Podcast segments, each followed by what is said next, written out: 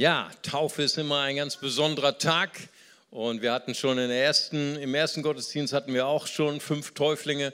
Wir haben acht Täuflinge insgesamt aus fünf verschiedenen Nationen. Wir hatten natürlich Deutschland, wir hatten Libanon, wir hatten China, wir haben Persien und wir haben Ecuador. Wow, internationale Gemeinde. Wir freuen uns sehr und heißen euch herzlich willkommen.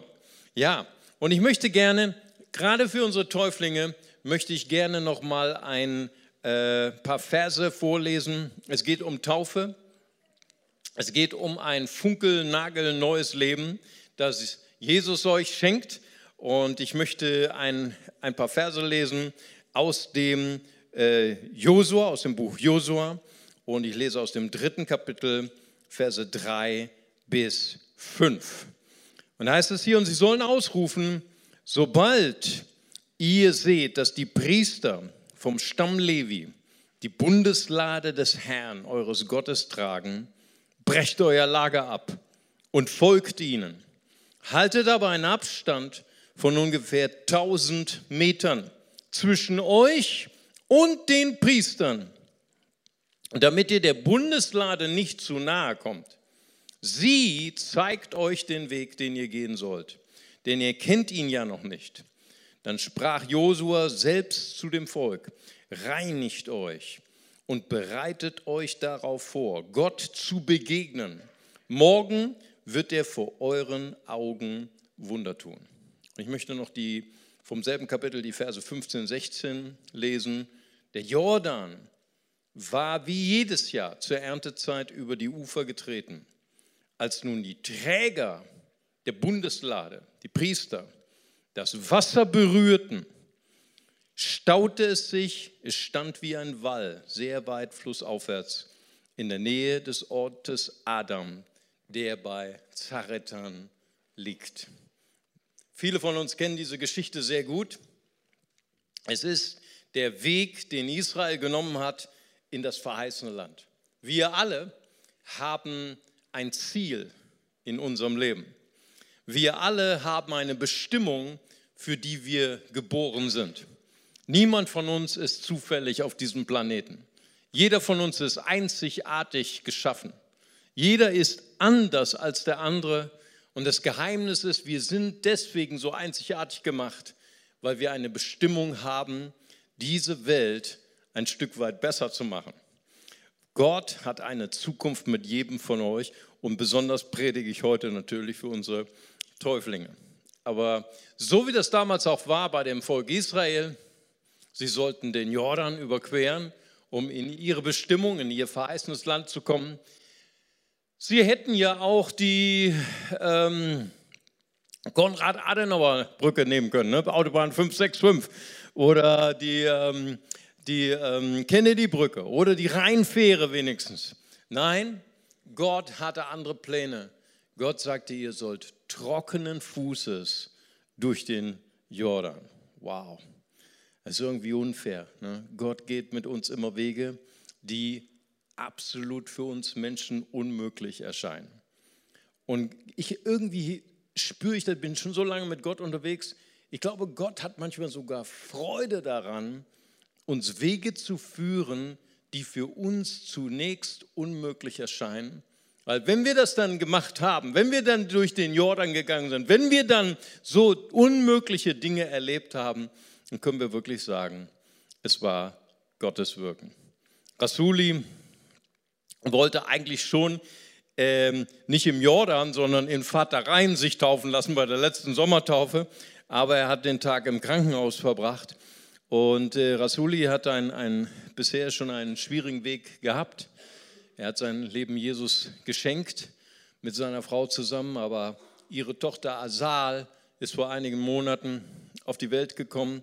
Ein wunderhübsches Baby und war so herzkrank, dass es zu 80, 90 Prozent dem Tode geweiht war und musste dreimal, ich glaube mittlerweile dreimal am Herzen operiert werden mit minimaler Überlebenschance. Ein unmöglicher Weg. Und ähm, du hast mittlerweile viele, viele Freunde hier in dieser Gemeinde. Viele, viele haben dir beigestanden, auch in dieser Zeit. haben euch im Krankenhaus besucht, haben die kleine Asal besucht, haben dafür gebetet. Auch wir haben hier dafür gebetet. Und Asal hat alle drei Herz-OPs lebend überstanden und es geht ihr sehr, sehr gut und die wächst und gedeiht. Und es ist so toll, dich heute zu sehen. Es ist so fantastisch. Du Sataram, wir lieben dich. Amen. Gott liebt es. Gott liebt es, mit uns Wege zu gehen, die uns völlige Angst einjagen. Wo wir sagen, wow, das schaffe ich überhaupt nicht. Aber Gott liebt es, diese Wege mit uns zu gehen. Und Gott möchte auch mit jedem Einzelnen, der heute hier ist, bei dieser Taufe, nicht nur bei euch dreien, möchte ein Wunder tun und, und ihr werdet sehen, wie Gott Wege öffnet, die vorher so verschlossen schienen. Nun, wenn wir dieses Wunder ein bisschen genau studieren, dann hatte Gott eine bestimmte Strategie. Er hat nicht einfach so den Jordan geöffnet und alle sind da durchgetrampelt wie die Trampeltiere, sondern Gott hat eine bestimmte Strategie. Er hat gesagt, ich möchte gerne dieses Wunder durch eine strategische Ordnung äh, bewirken. Nämlich nur ausgewählte Leute, nur die Leviten, nur die Träger der Bundeslade. Die Bundeslade ist das heiligste Objekt überhaupt der jüdischen Religion. Sie war im Zentrum damals der, der Stiftshütte und später am Tempel. Sie war das Zentrum des Glaubens, das Heiligste, was überhaupt die Juden kannten. Sie war ein Symbol für die Gegenwart Gottes, ein Symbol für die Herrlichkeit Gottes. Und es gab nur ganz auserwählte Männer, die diese Bundeslade tragen durften. Niemand anders durfte das tun. Und die Botschaft, die wir hier lesen, ist, dass wenn Menschen sich entscheiden, Träger der Herrlichkeit Gottes, Träger der, der Gegenwart Gottes zu werden, dann werden sie Wege öffnen, die vorher verschlossen waren. Träger der Herrlichkeit Gottes, Träger der Liebe Gottes. Ja, die Liebe Gottes ist so völlig anders, als wir sie kennen aus den Medien. Ne? Ich meine, brauchst du nur das Radio anschalten, nur den Fernseher anschalten, ist immer Liebe. Ich liebe dich, ich liebe dich, ich liebe dich, weil du so schön bist. Ich liebe dich, weil du so reich bist. Ich liebe dich, weil du erfolgreich bist. Aber wehe, du bist nicht mehr schön. Wehe, du bist nicht mehr erfolgreich. Wehe, du bist nicht mehr reich. Dann bist du nicht mehr geliebt. Diese Liebe kennen wir alle. Nein, es ist eine andere Art von Liebe. Es ist eine himmlische Art von Liebe. Die Liebe, mit der Gott uns liebt, ist so völlig gegensätzlich, so völlig anders als die Liebe dieser Welt. Gott liebt uns nicht, weil wir so fromm sind oder weil wir so viel Gebete sprechen oder weil wir so fromm in die Kirche gehen. Gott liebte uns schon, als wir seine Feinde waren. Römer 5, Vers 5 heißt es, Christus hat uns schon geliebt, als es nichts bei uns zu lieben gab. Ich nenne das, ist nicht diese Weilliebe der Welt, sondern Gott hat diese trotzdem Liebe. Ich liebe dich trotzdem. Eine fantastische Liebe. Und, und sie waren Träger dieser Liebe. Die Leviten, die Priester taten nichts anderes, und äh, sie durften noch keinen Beruf nachgehen, sie durften noch kein Land kaufen. Sie waren praktisch vom Volk, sie hatten nur eine Bestimmung, die Gegenwart Gottes zu transportieren. Sie waren der Schlüssel für dieses Wunder. Und weißt du, Taufe ist das Symbol dafür, dass wenn wir hineingetaucht werden und wieder heraustauchen, wir empfangen etwas funkelnagelneues von Gott eine funkelnagelneue Liebe, ein funkelnagelneuer Friede. Friede, der so völlig anders ist als der Friede dieser Welt. Wir kennen Frieden. Ah, ich hätte endlich Frieden, wenn mein Nachbar weg wäre. Ne? Oder ich hätte endlich Frieden, wenn, ich, wenn endlich mein Chef machen würde, was ich will. Oder ich hätte endlich Frieden, wenn ich keine Probleme mehr hätte. Also der Friede Gottes ist so völlig anders. Ich habe einen Kollegen bei unserer NGO, wir, wir bringen Hilfsmittel nach Libanon, nach äh, Jordanien und er ist zuständig für, für Irak. Ja. Und da hat er mir erzählt, äh, äh, vor ein paar Monaten, dass sie damals, als äh, Mosul eingenommen worden ist von den irakischen Truppen, vielleicht wisst, wisst, wisst, wisst ihr, dass Mosul überrannt worden ist vom IS vor einigen Jahren. Und Mosul war ein Zentrum des IS und wurde dann befreit ähm, im letzten Jahr. Und äh, Hunderte, Tausende von Autos waren auf der Autobahn, im Autobahnstau Richtung Kurdistan. Und die entgegengesetzte Autobahn war total frei. Nur zwei Autos fuhren in die entgegengesetzte Richtung. Nicht raus aus Mosul, sondern rein nach Mosul. Und das war Fahad. Fahad, mein Freund, mit zwei LKWs vom AVC, mobile äh, Operationseinheiten in einem Container, wo sie Leute, die verletzt sind durch den Krieg oder irgendwie von einer Bombe getroffen worden sind oder vom Splitter getroffen worden, ähm, operiert wurden. Und sie sind dort rein, zu den Ärmsten der Armen, die kein Auto mehr hatten, die kein Geld mehr hatten, die nicht flüchten konnten, die den Krieg, die Wiedereroberung dort erleiden mussten. Und viele von ihnen waren sunnitische Muslime, die für IS gekämpft haben. Und dann kam Fahad rein und er hat die Töchter operiert. Das ist nicht er, aber die Ärzte, die er mitgebracht hat, haben die Töchter operiert von einem ehemaligen IS-Kämpfer. Er war schon alt geworden. Und, und er fing an zu weinen und er sagte, wow, ihr Christen, wir haben euch die Kehle durchgeschnitten. Wir haben euch alles Böses getan, aber jetzt kommt ihr in unserer dunkelsten Stunde, kommt ihr zurück und ihr operiert meine Tochter. Er hat geweint. Warum? Das ist dieser Friede. Weißt du, der Friede Gottes ist nicht abhängig von Umständen. Du kannst Frieden haben, selbst wenn um dich herum nur Krieg ist. Der Friede, der regiert in unserem Herzen. Jesus, er hat uns ein funkelnagelneues Leben geschenkt. Liebe, wie wir sie nicht kannten. Friede, wie wir ihn nicht kannten. Weißt du, Herr, ähm, Friede, wir, wenn wir mit Christus sind, wir haben den Frieden Gottes, wir haben Frieden in Gott und wir haben Frieden mit Gott. Frieden mit Gott durch Jesus Christus. Denn wir waren einst, als wir von Gott getrennt waren, wir waren Feinde Gottes. So sagt es die Bibel. Wir hatten eine völlig entgegengesetzte Natur. Pastor T.D. Jakes in Amerika äh, hat es einmal so ausgedrückt, ich weiß nicht, ob euch diese Illustration gefällt, aber er sagt, als wir hineingeboren worden sind in dieser Welt, da hatten wir innerlich hatten wir eine Schweinenatur. Wow. Was ein, was ein Schwein, das kannst du dressieren, das kannst du waschen, du kannst sogar ihm Kleidung anziehen, du kannst ihm sogar eine Krawatte umbinden und so weiter. Aber wehe an dem Tag, wo die Tür des Schweinestalls ein bisschen offen steht und so ein bisschen das Schwein rausglimpsen kann.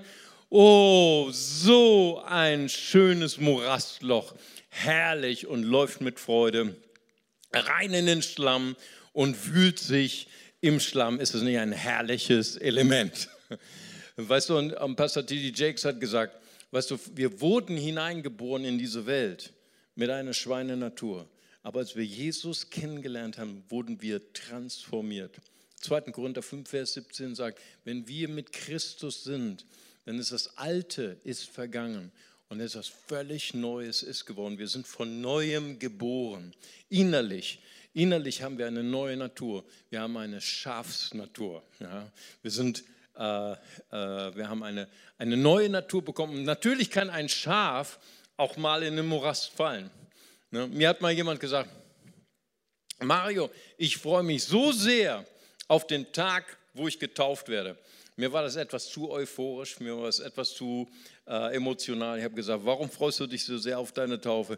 Ich sagte Mario, wenn ich dort getauft bin, dann habe ich keine Probleme mehr. Ne? Dann ist alles, alles gut. Ich sagte, du musst noch mal die Bibel lesen und vor allen Dingen auch die Taufe Jesu, denn als er getauft wurde, fingen die Probleme erst an. Nicht wahr? Natürlich, ein Schaf fällt auch mal in den Morast, aber eins kann ich dir versprechen, wir fallen manchmal, wir haben manchmal unsere Fehler, ja, wir haben auch unsere Brüche im Leben, aber ich sage dir, du bist keine Schweinenatur mehr, du bist eine Schafsnatur, du wirst es nie wieder genießen. Amen.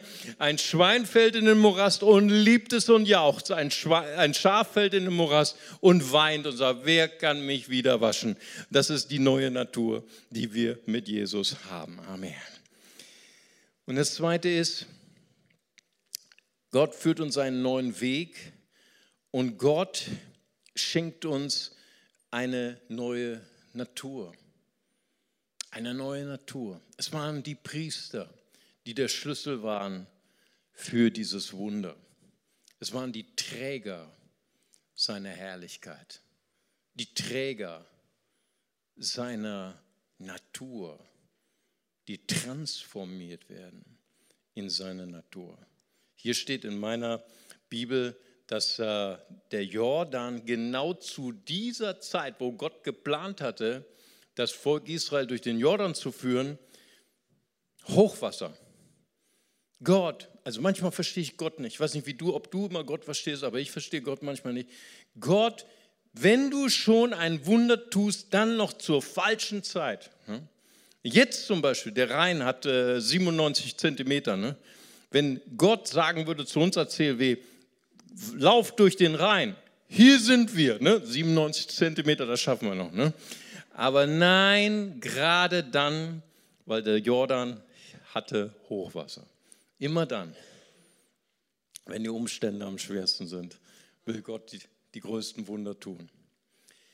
Nun, äh, hier heißt es, wenn die Füße der Priester das Wasser das Hochwasser berühren, wenn sie es eintauchen, dann will ich das Wunder tun. Nun, ich weiß nicht, ob du schon mal die Schilder gesehen hast bei unserem Rhein. Da steht Schwimmen verboten, Lebensgefahr. Das ist wirklich wahr. Kaum Leute wissen das, dass jedes Jahr sterben Leute im Rhein. Sogar, ich habe mal gelesen, vor drei Jahren hat ein Rettungsschwimmer ein Kind gerettet aus dem Rhein und ist später selber gestorben, weil er weggedriftet worden ist und in Tief gezogen worden ist. Es ist so gefährlich. Und Gott sagt, ich möchte, dass die Priester das lebensgefährliche Element mit ihrem Fuß berühren. Nun, was führt einen Mann dazu, sich in Lebensgefahr zu begeben? Ich könnte auch fragen, was führt einen Mann dazu, zu heiraten? Ja, weil, weil, ich spreche mal so als Mann, die Frauen verstehen mich jetzt nicht, ne? aber Leben als Mann ist so einfach, ist so simpel, also unser Leben ist nicht kompliziert. Du, ich weiß nicht, ob ihr das Buch kennt, Männer sind vom Mars, Frauen sind von der Venus. Ne? Und es ist so schön auf Mars. Die Frauen verstehen das nicht. Mars ist äh, alles nur asphaltiert, alles eben. Da können wir dann mit unserem Porsche 911 oder Ferrari mit 200, 300 Stundenkilometer fahren, immer nur fahren und auch Kommunikation auf Mars ist so einfach. Fernsehen ne, mit Männern und dann ein bisschen Chips ne, und gut, jetzt bin ich in der Gemeinde, Cola. Ne. Die Kommunikation ist so einfach. Aber irgendwann erfasst es uns Männer dann. Irgendwann zieht, ich weiß nicht, was es ist, aber es ist etwas in uns. Wir sagen, wow, wir wollen diese andere Art von Mensch, diese Frauen, die wir nie verstehen, die wollen wir dann mal besuchen auf Venus. Und es ist so anders als Mars. Weißt du, da gibt es keinen Asphalt, da gibt es nur Wald.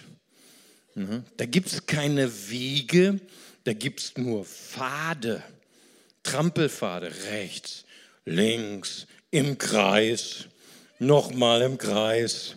Blumen, wozu braucht ein Mann Blumen? Kommunikation ist so kompliziert auf Venus. Schatz, was ich dir gerade gesagt habe, habe ich nicht so gemeint. Wir kapieren das nicht als Männer. Wieso hast du überhaupt geredet? Ne? Wenn wir uns schon anstrengen zu reden, dann meinen wir das auch. Ne? Nun, was führt einen Mann dazu, dahin zu gehen, wo es lebensgefährlich ist? Und ich hatte mal ein junges Paar, er war halb, halb Ukrainer, sie kam aus äh, Usbekistan und dann kam sie zu mir und sie waren gerade ein Paar geworden vor drei Wochen und haben sie gesagt, Pastor, äh, wir haben mal eine Frage. Wir kennen uns drei Wochen und wir wollen in drei Monaten heiraten. Ist das ein Problem? Und ich bin immer noch Vierteldeutscher. Ne? Und ich war geschockt. Ne? Ich habe gedacht, die machen irgendwas aus ihrer Emotion heraus. Ne? Die machen den schli schlimmsten Fehler ihres Lebens. Also ich war sehr besorgt um sie, weil ich kenne das auch nicht von deutschen Paaren. Ne? Deutsche Paare, die sagen immer, ah, wir warten noch zehn Jahre, 20 Jahre, 30 Jahre. Ne? Und dann mit Rollator zum Altar. Ne? jetzt sind wir uns, jetzt haben wir nichts mehr zu verlieren. Ne? Aber die wollten nach drei Monaten schon heiraten. Hammer! Und die nächste Woche, ich hatte das Glück, ich durfte in einer russlanddeutschen Gemeinde predigen, bei Pastor Andreas. Ne? Und das war ein Russlanddeutscher, okay. Und dann sage ich zu ihm, hey, Pastor Andreas, ich habe ein ganz großes Problem, ey, da sind so zwei, die sind total durchgedreht. Ne? Drei Wochen kennen die sich, in drei Monaten wollen sie heiraten was sagst du? Dann hat er mich gefragt, wo sie herkam. Ja, äh, Ukraine, Usbekistan. Hat er mir in die Augen geschaut. Mario, russische Liebe kann man nach drei Wochen heiraten. Ne? Hammer. Das war die Antwort. Was bringt einen Mann dazu, dorthin zu gehen, wo es gefährlich ist? Was brachte die Priester dazu, in Berührung zu kommen mit einem Element, das lebensgefährlich ist. Russische Liebe. Es ist diese außergewöhnliche Liebe. Liebe möge euer Leben begleiten. Diese funkelnagel neue Liebe von Jesus, die nicht abhängig ist von Umständen. Und ihr werdet nicht nur zu Trägern der Liebe Gottes, der Herrlichkeit Gottes, sondern ihr werdet Wege öffnen für eure Ehen, für eure Familien, für, für Menschen, die nie einen neuen Weg gehen konnten, weil ihr werdet mutige Frauen und Männer sein. Nun, wo entsteht solch eine Art von Liebe? Nun, ähm, ich habe eine Dokumentation gesehen und äh, eigentlich wollte ich wegschalten, weil es ging um Schlangen. Ich mag keine Schlangen. Aber das Thema war interessant. Und da ging es um einen Mann, den sie gefunden haben in Südafrika. Und da sind sie mit dem ganzen Fernsehteam hin und er war immun gegen Schlangenbisse. Und das hat mich interessiert. Ja. Und haben sie interviewt und haben gesagt, hey, was ist deine Story, was ist deine Lebensgeschichte? Und er sagte, habe ich überhaupt nicht verstanden, ich habe schon als Kind gern mit Schlangen gespielt. Oh? Also gut, jeder Mensch ist anders oder wir im Rheinland sagen, jeder Jeck ist anders. Ne?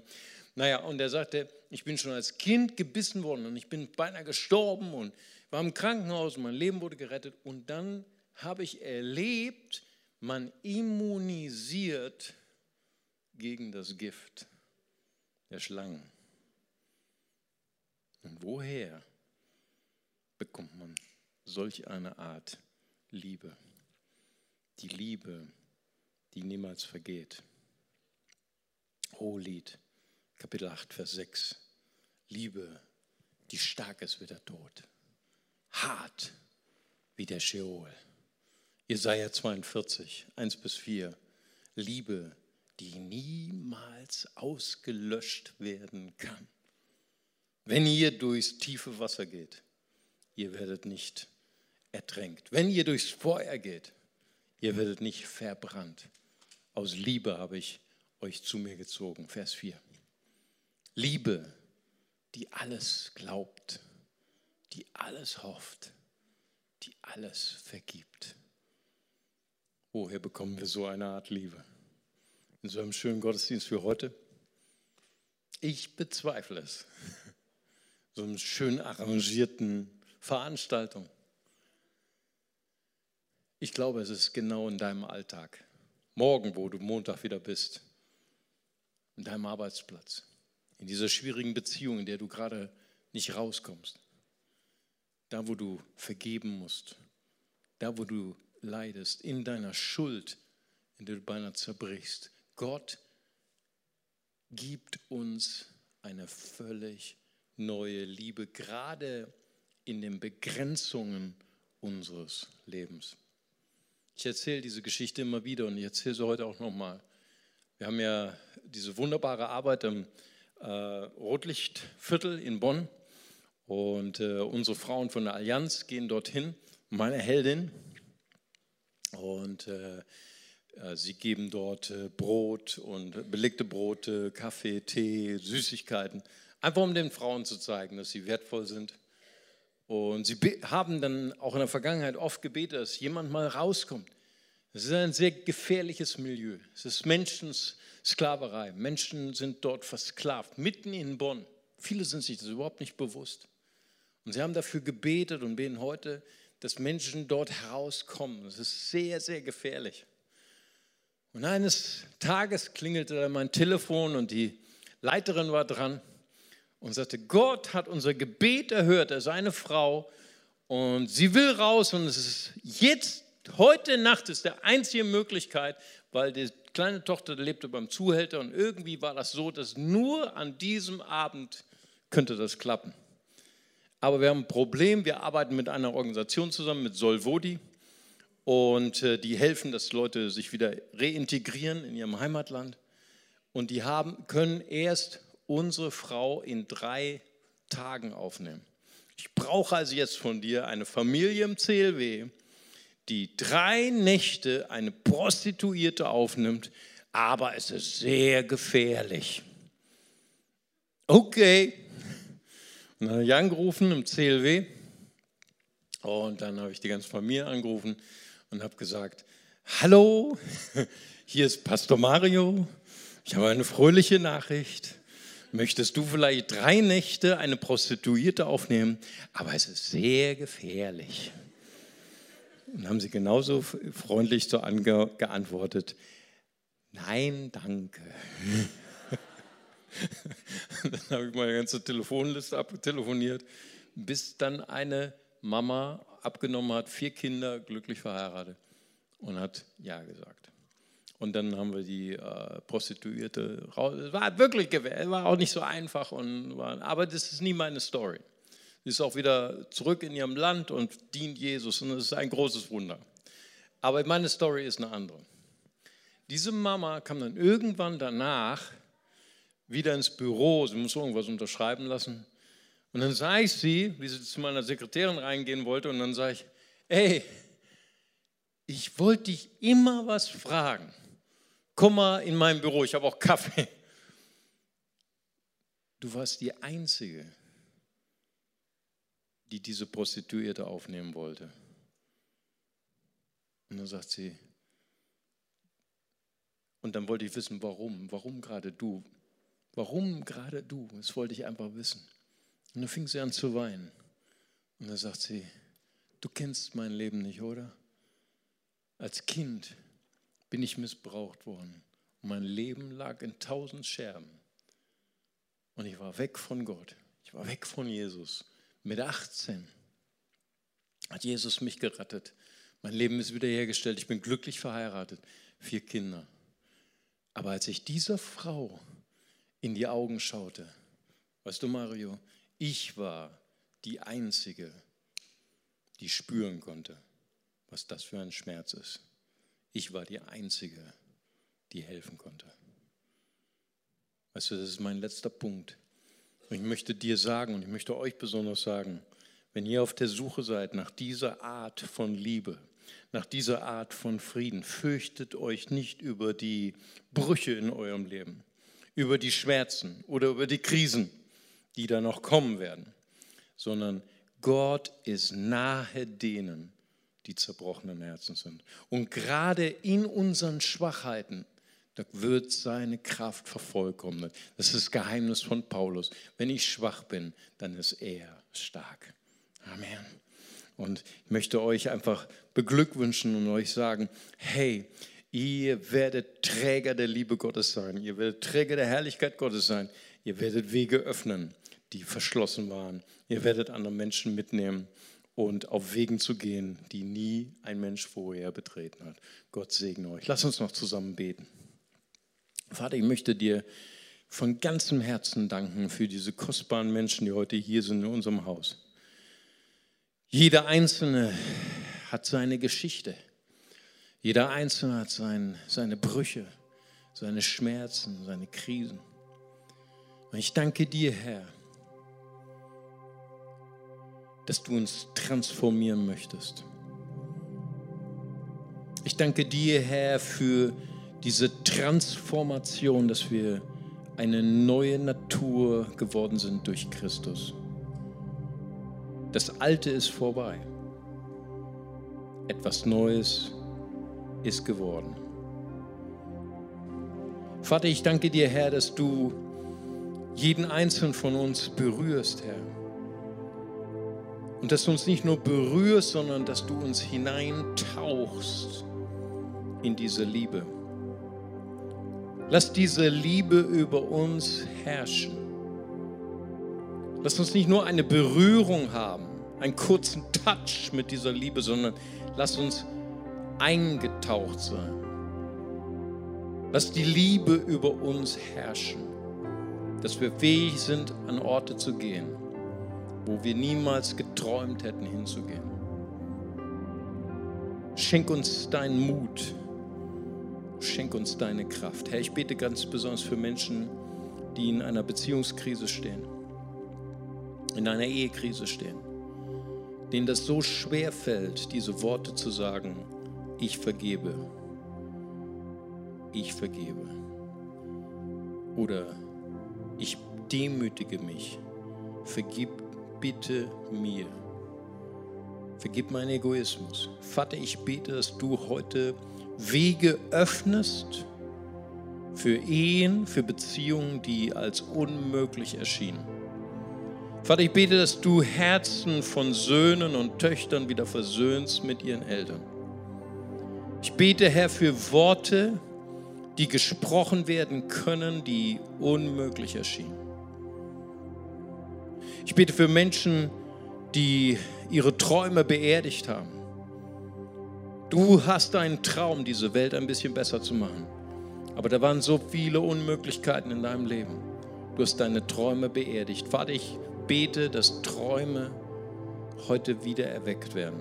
Dass Menschen auf Wegen gehen können, die ihnen unmöglich erschienen. Vater, ich bete, dass dein Heiliger Geist kommt. Und ich bete, dass deine Liebe Menschen transformiert. In Jesu Namen. Und zum Schluss möchte ich gerne noch eine Einladung aussprechen. Vielleicht sind Sie neu hier in dieser Kirche. Sie sind Teil einer Religion. Sie sind vielleicht sogar getauft. Sie sind Teil des Christentums, aber, aber diesen einen Schritt, nicht nur eine Berührung mit Gott zu haben, sondern zu sagen, Gott, nimm Besitz von meinem Leben. Ich möchte nicht nur ein bisschen deine Liebe fühlen, sondern ich möchte, dass deine Liebe Besitz nimmt von mir. Ich möchte, dass Jesus nicht nur intellektuell von mir berührt wird. Ich möchte, Jesus, dass du der Navigator und der Herr wirst in meinem Leben. Vergib mir all die Schuld in meinem Herzen. Und es ist so einfach. Die Bibel sagt, Johannes 3, Vers 16, so sehr hat Gott die Welt geliebt, dass er seinen eingeborenen Sohn gab. Jeder, der an ihn glaubt, wird nicht verloren gehen, sondern ewiges Leben haben. So einfach. Einfach glauben, einfach das Herz öffnen. Und ich möchte gerne, während wir noch in einer Atmosphäre des Gebets sind, möchte gerne einen Freiraum geben, wenn jemand hier ist, der sagt, ich habe so eine Sehnsucht, eine Freundin, ein Freund Gottes zu werden. Ich möchte so sehr, dass Jesus in das, in das Zentrum meines Herzens tritt. Dann geben Sie Gott doch mal einfach ein Zeichen und heben Ihre Hand, so wie ich das tue. Und ich würde gern für Sie beten. Danke, Jesus. Jemand hier, Heben Sie ganz kurz Ihre Hand, ich würde gerne auch für Sie beten. Danke, Herr. Danke, Jesus. Gott segne Sie. Amen. Ist noch jemand da? Dann nehmen Sie ganz kurz Ihre Hand. Ich würde gerne auch für Sie beten. Danke, Jesus. Dankeschön, Dankeschön. Wunderbar. Warte noch einen kurzen Moment. Jemand noch hier ist und sagt, ich will die wichtigste, die schönste Entscheidung in meinem Leben treffen, möchte ich gerne auch für Sie beten. Geben Sie Gott einfach ein einfaches Zeichen. Amen. Dankeschön. Dann lass uns mit diesen kostbaren Menschen zusammen das einfache Gebet eines Kindes beten. Und wir beten alle zusammen als ganze Familie und wir sagen laut, Vater im Himmel, Vater im Himmel, danke, dass du mich liebst. danke, dass du mich liebst. Danke, dass du dich für mich entschieden hast. Danke, dass du dich für mich entschieden hast. Herr Jesus Christus, Herr Jesus Christus, du bist für mich gestorben und auferstanden. du bist für mich gestorben und auferstanden. Vergib mir meine Schuld. Gib mir meine Schuld. Ich wähle dich jetzt Ich wähle dich jetzt als meinen Retter und Herrn. als meinen Retter und Herrn. Dir will ich folgen. Dir will ich folgen. Amen. Amen. Amen. Lass uns hier mal einen großartigen Applaus geben.